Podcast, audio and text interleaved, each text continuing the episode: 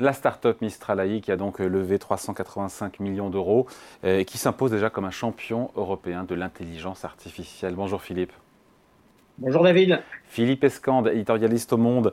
Euh, une boîte créée, pardon, une start-up créée seulement il y a 7 mois, 8 mois à peine, qui est déjà valorisée 2 milliards de dollars. Et, elle peut s'imposer, ou c'est du fantasme, ou c'est possible, euh, comme un, concurrent euh, sérieux, un rival possible face à bah, OpenAI, ChatGPT ou même encore Google? Alors elle peut encore, bien sûr, elle peut encore s'opposer. Euh, les jeux ne sont pas faits dans l'intelligence artificielle, hein, un peu à la différence de ce qu'on voit dans les moteurs de recherche ou même dans le, commerce en ligne. Euh, c'est vrai que là, il y a une fenêtre dans la mesure où euh, la technologie est, toute naissante euh, et qu'en France, il y a un certain nombre de conditions qui sont réunies et notamment il y a un vivier de talents en mathématiques. Hein, on est très mauvais à l'école, mais par contre, on a des très bons génies des mathématiques.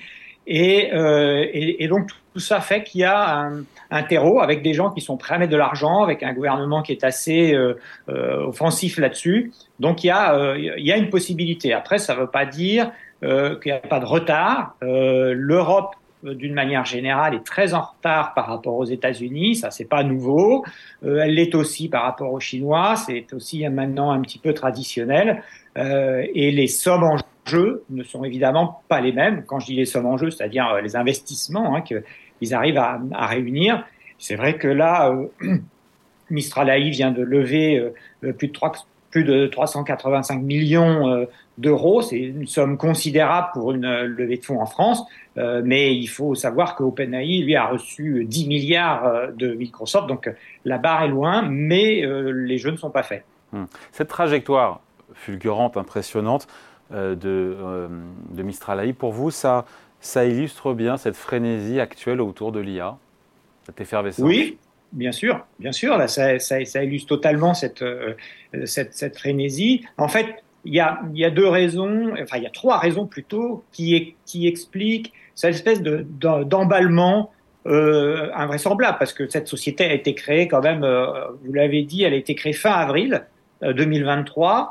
Euh, deux mois après, euh, elle réussissait à, à, lever 100 millions d'euros et cette fois-ci, euh, c'est près de 400. Donc c'est c'est du jamais vu. En fait, on n'a jamais vu ça. Hein. Alors, ça s'explique pour, pour trois raisons. D'abord, vous l'avez dit, c'est l'euphorie absolue sur l'intelligence artificielle. Euh, ça, c'est l'effet de ChatGPT. ChatGPT, en, en, en, sortant son produit et en sortant dans le grand public, a démontré que la, technologie était au point, qu'elle était capable de, générer des textes euh, extrêmement euh, sophistiqués euh, et qui sont vraiment tout à fait semblables à ce que pourrait écrire un, un humain. Et du coup, ça a lancé, ça a un peu symbolisé euh, cette course effrénée au contrôle de l'intelligence artificielle, qui est un peu la nouvelle frontière après celle de, de l'internet, euh, c'est vraiment le voilà. Donc il y a, y, a cette, y a cette frénésie et puis en plus il y a des investisseurs qui ont de l'argent à investir, donc ils cherchent les, les, les poches de croissance et s'il y a une poche de croissance considérable, c'est évidemment celle de l'intelligence artificielle.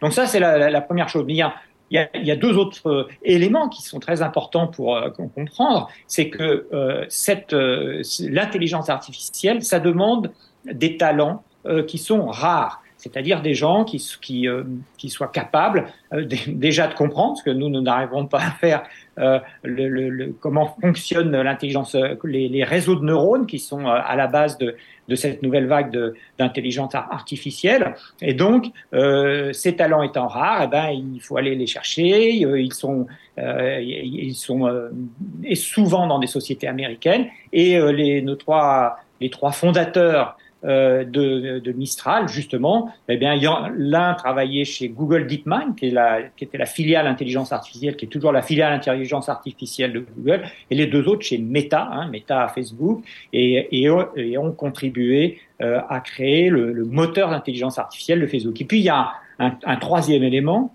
qui explique ces, ces, levées de fonds faramineuses, euh, c'est que ça coûte très très très cher.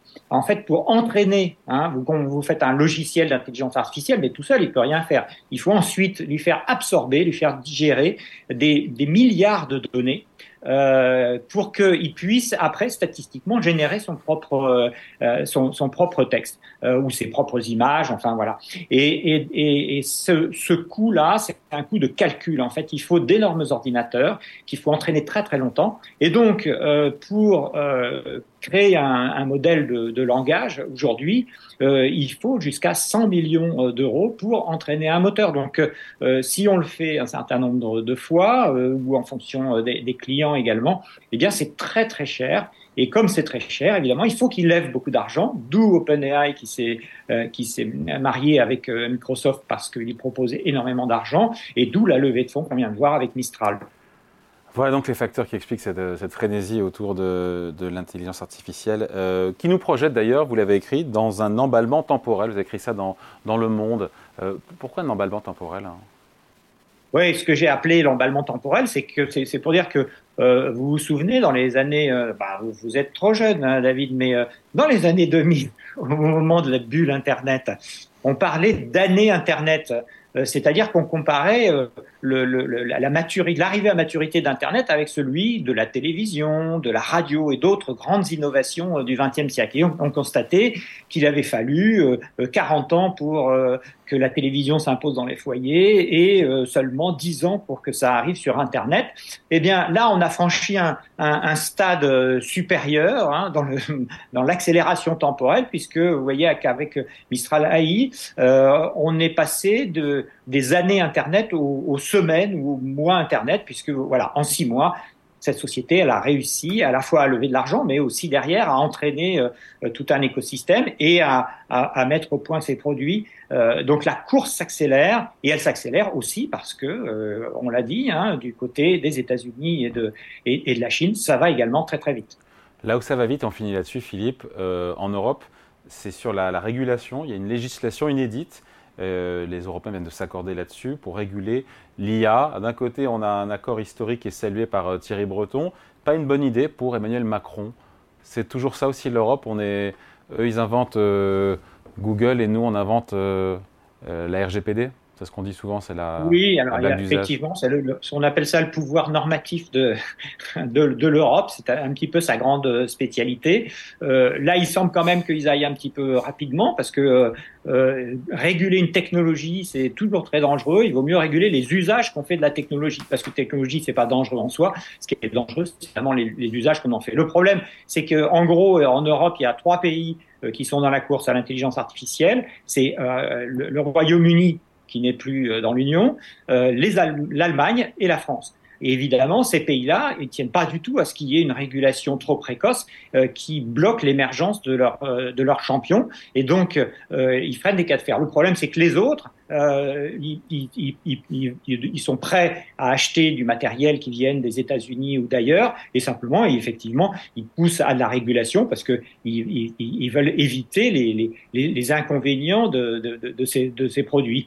Euh, donc, euh, il y a une espèce de, dissension là qui est très forte entre d'un côté les, les, enfin ceux qui, ceux qui sont encore dans la course comme la France et l'Allemagne, qui eux effectivement essayent de repousser au plus tard possible euh, la, une, une, régulation qui freinerait euh, l'émergence de leurs champions. Surtout que la, la, régulation aux États-Unis ou en Chine, elle est quand même assez légère sur ces sujets. Ouais. Merci en tout cas, merci beaucoup. Explication signée Philippe Escande, éditorialiste au Monde. Merci Philippe, bonne journée. Merci David.